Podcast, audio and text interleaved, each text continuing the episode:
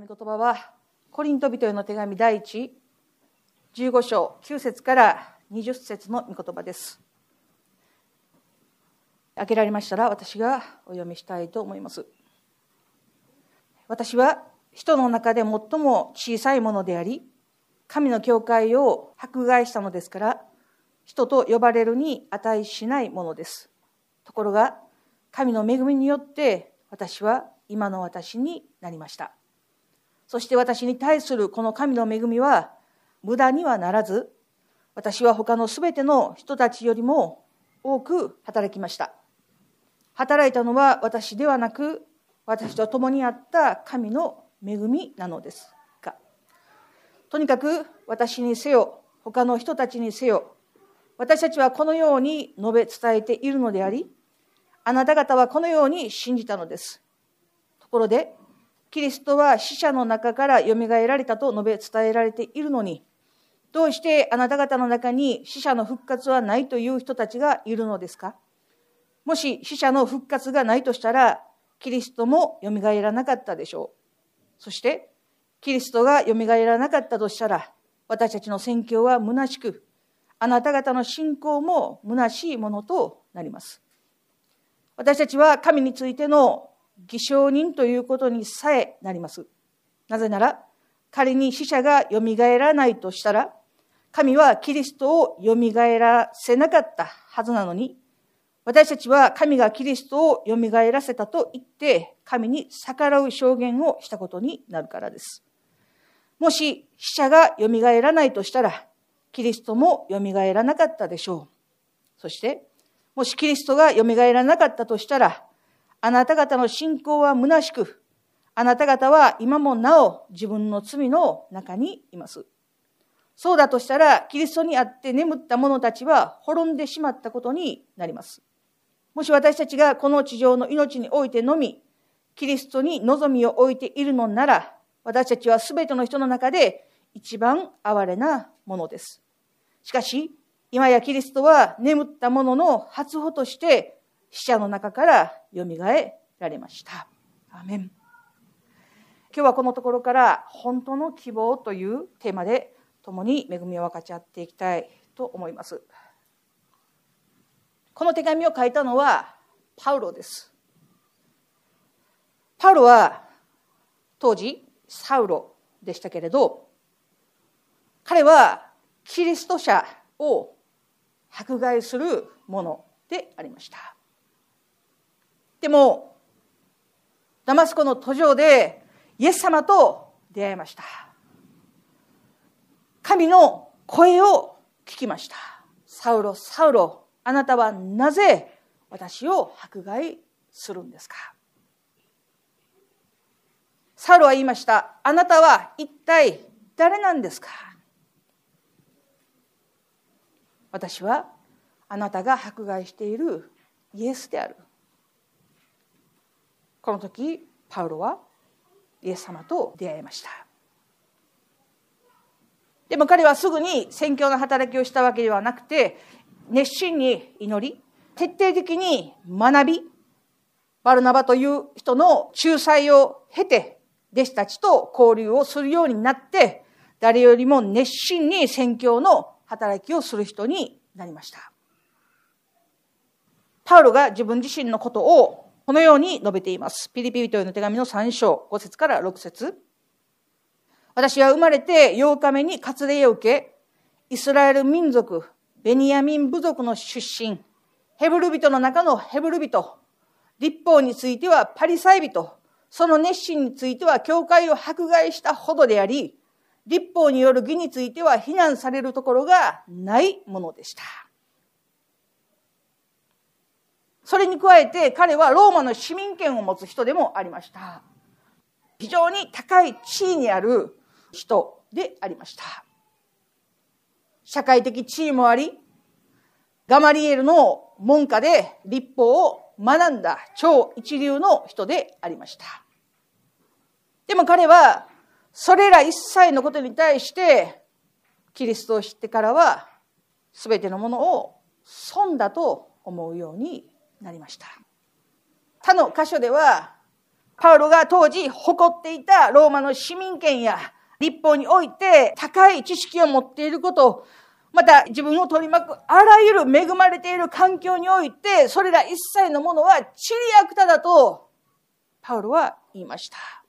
それは塵のようなものです。悪のようなものです。口語訳聖書では、憤怒のようなものだと語られています。なぜパウロは価値があると思ってきた全てのものをそのように言うことができたんでしょうか？それはキリストに出会ってから、イエス様に出会ってから、本当に自分を富ませるのは、持ち物によるものでもない。地位や名誉や学力や、そのようなものによって自分を富ませることはできない。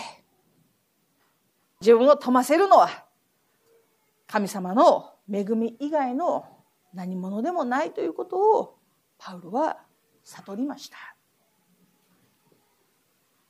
だからパウロは今日の御言葉の中で語っています。人と呼ばれるに値しないものであるのにもかかわらず、神の恵みによって今の私になりました。アーメンでしょうか。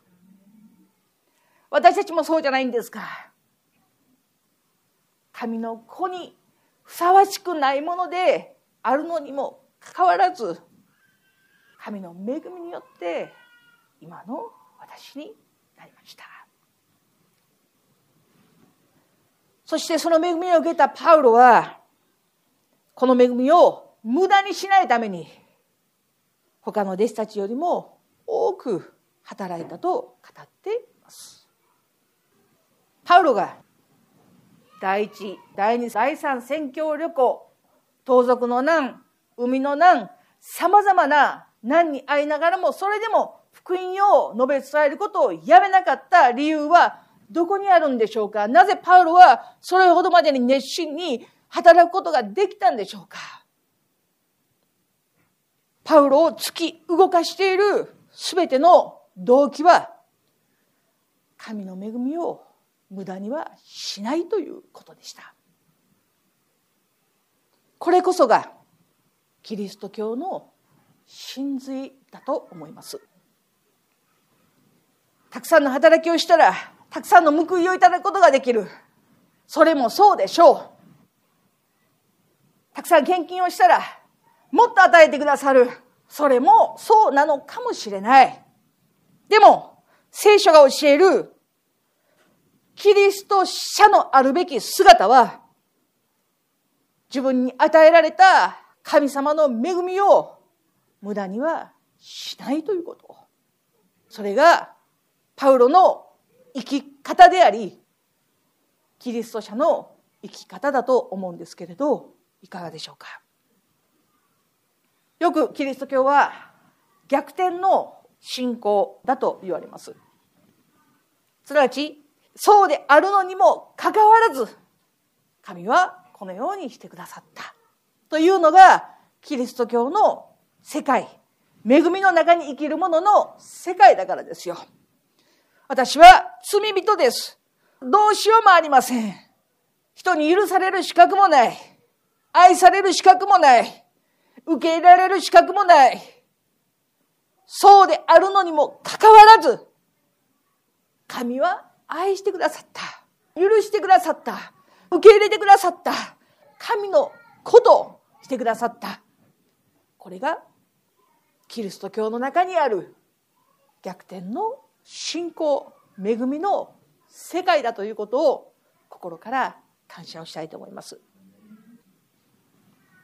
当時コリントの教会ではたくさんの問題があったけれど論争になっていた一つの問題がありました。それは肉を食べるんですか？食べないんですか？という話です。いや肉は食べたい人が食べて食べたくない人は食べなかったらいいんじゃないんですか？という話ではありません。当時のコリントの町はですね大きな空洞の宮があってそこにお供えをするもの。それが肉でした。そしてお供えが終わった後にその肉を下げて市場に売り渡して、出回った肉を買って食べるというのが習わしでした。だから、肉を食べるということは、偶像に捧げられたものを食べるということですよ。皆さん考えられたことないですかね？地蔵盆って京都だけですかね？京都にはお地蔵さんを置いてですね、地蔵盆があるんですよ。そこに町内の人たちが持ってきて、それを各家庭に、終わったら持ってきてくれるんです。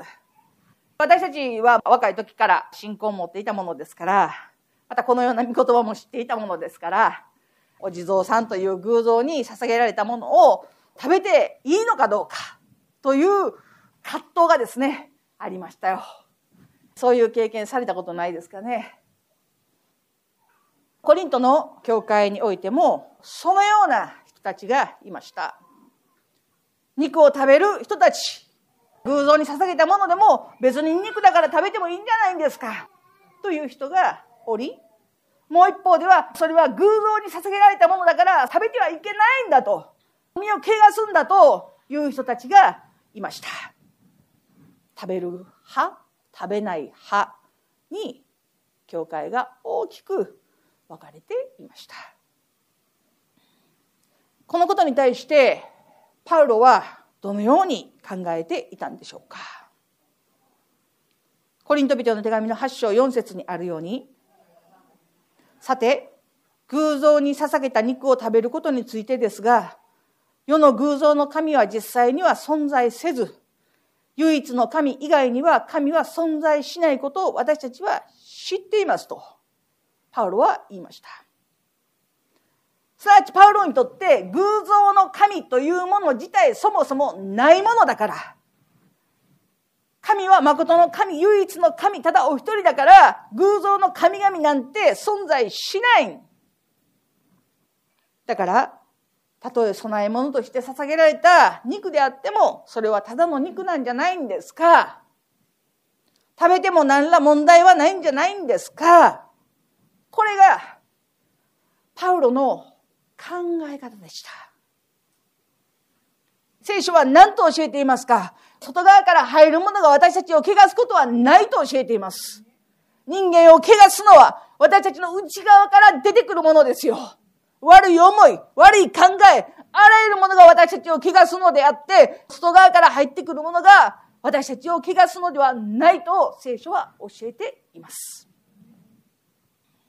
パウロはこれらのことに対して別にいいんじゃないんですか？他の神なんていないんだからいいんじゃないんですか？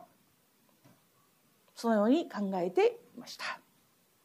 でも、クリスチャンとして知っておかなくてはならない、いや、決して忘れてはならない大事なことがあります。それは、私たちができることとすべきこととは違うということです。権利と義務は違うということですよ。パウロの行動基準はいつもここにあります。自分ができること、主張してもいいことと、すべきこととは違うということ。コリント人の手紙の8章の1節から2節を見るとこのように書かれています。次に、偶像に捧げた肉についてですが、私たちは皆知識を持っているということは分かっています。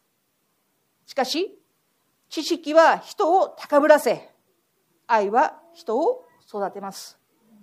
自分は何かを知っていると思う人がいたら、その人は知るべきほどのことをまだ知らないのです。と、パウロは言いました。今日聖書は語っています。知識は人を高ぶらせ、愛は人を育てますって。知識は大事です。聖書の御言葉を学ぶこと、知ること、世の中で今何が起こっているんですか？一般常識すべてのことは大事なことでしょう。でも、それよりも勝って大事なことなのは、愛は人を生かすことができるということ。愛は人を育てることができるということです。だからパウロは言いました。彼自身は肉を食べても問題ないんじゃないんですか？関係ないんじゃないんですか？別にいいんじゃないですか？と思っているけれど、それはパウロのできることですよね。でも彼は言いました。食物が私の兄弟をつまずかせるなら、兄弟をつまずかせないために私は今後決して肉を食べません。これがパウロのすべきことでした。自由だから何でもいいじゃないんですか。私たちは自由です。もはや何をしても罪に定められることはありません。イエス様の十字架は私たちの過去、現在、また未来を起こすであろう罪までも許してくださっています。でも、もしそこに甘んじる人がいるならば、そのような人をきっと神の恵みを無駄にする人というのではないでしょうか。パウロは言いました。何でも自由です。また自分の考えはこうです。自分の正義はこうです。いや、聖書はこのように言っています。でも、自分が偶像から引き上げられた肉を食べているのを見て、誰かがもしつまずくと言うならば、私は今後決して肉を食べません。ビールを飲んでいて、その姿を見て誰かがつまずくならば私は今後二度と決してビールを飲みません。タバコを吸いません。この趣味やりません。あの趣味やりません。決して二度としません。誰かがつまずくというならば。私は基本的に思っていますつまずく方が悪いんじゃないんですかでもさすがにパウロ先生です弱い。人のためにもキリストは死なれたんですから。とパウロは言いました。自分を批判し勝手につまずき指さすような人であったとしてもその人のためにもイエス様は死なれて愛しておられるということです。そしてイエス様が愛しておられる人に対して私が何を言うことができるんですか。聖書は教えています。小さなものを一人でもつまずかせるならば、首に石臼をつけられて、深い海の中に放り込まれる方がましだって。自分自身が恐ろしくなる時があります。どれくらい多くのつまずきを与えているんだろうかと思うことがありますパウロは決して肉を食べないと言った。これが恵みに生きる者の姿ですよ。これが恵みに生きる者の生き方ですよね。パウロは言いました。私自身は自由だけれどすべての人の奴隷になりました。ユダヤ人には、ユダヤ人のようになりました。自分自身は立法のもとにはいないけれど、立法のもとにある人には、立法のもとにある人のようになりました。立法を持たない人たちには、自分自身はキリストの立法を守るものだけれど、立法を持たないもののようになりました。弱い人たちには弱いもののようになりました。すべての人に、すべてのものになりました。なぜパウロはそのようにして生きることができたんですか？自分というものがなかったんですか？とんでもない。パウロは何とかして幾人かでも救うためだったら、自分が持っている全ての権利を放棄してでも構わないという人でした。それが、恵みに生きる人の姿です。その姿は、私たちの姿でもあるべきだと思うんですけれどアーメンでしょうか福音の恵みとは何でしょうかそれは救われるということです救われるということですよパウロが受けた恵みとは何でしょうか？救われるということです彼はダマスコの途上でイエス様と出会いました。その後、彼はイエス様を信じて救われました。彼が受けた恵みとは救われたということですよ。ああ、祈りを聞いてくださって恵まれました。今日のメッセージ、恵まれました。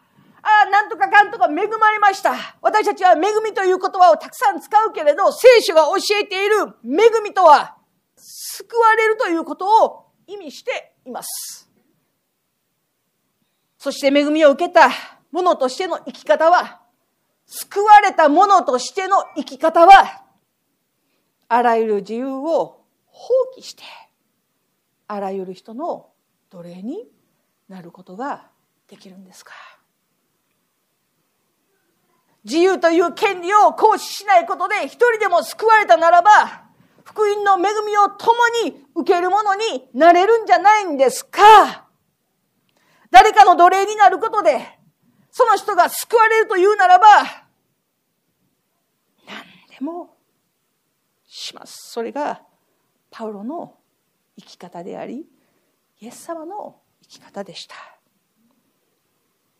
そして私たちの生き方でもあるべきだと思います。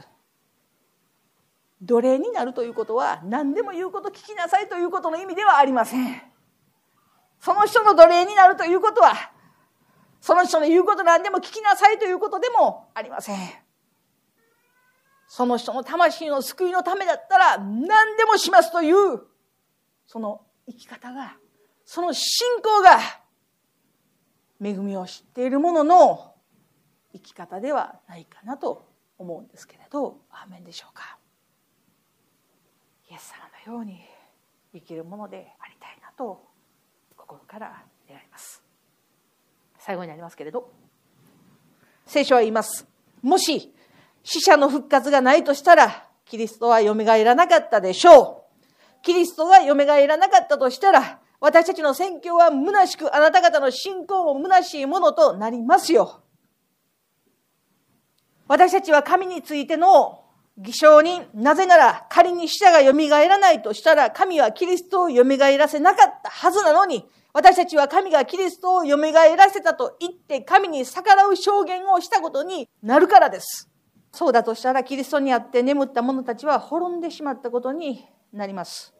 もし私たちがこの地上の命においてのみ、キリストに望みを抱いているのなら、私たちは全ての人の中で一番哀れなものです。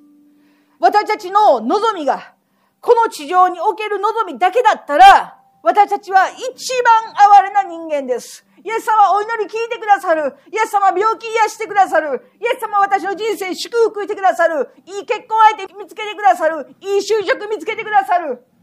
素晴らしい人生を備えていてくださる。それだけだったら、すべての人の中で、一番？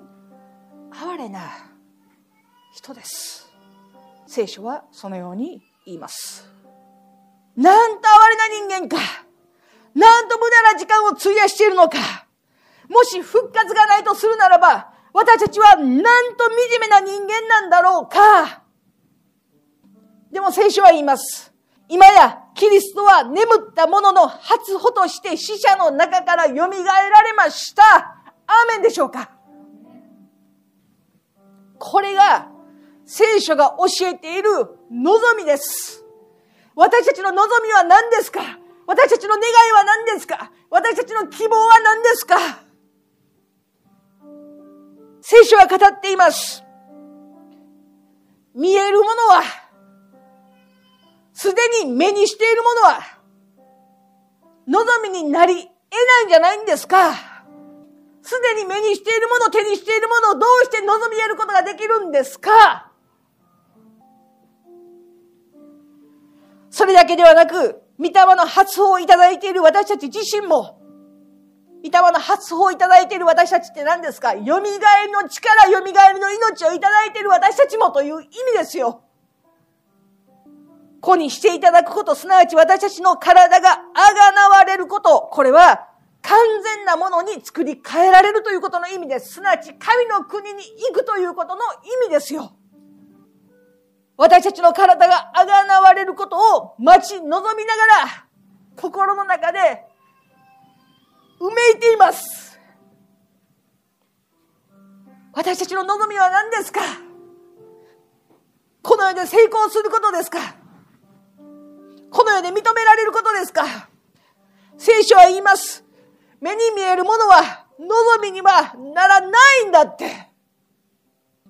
完全にあがなわれること、完全なものに変えられて、神の国に行くことこそが私たちの望みであり、私たちのうめきですよ。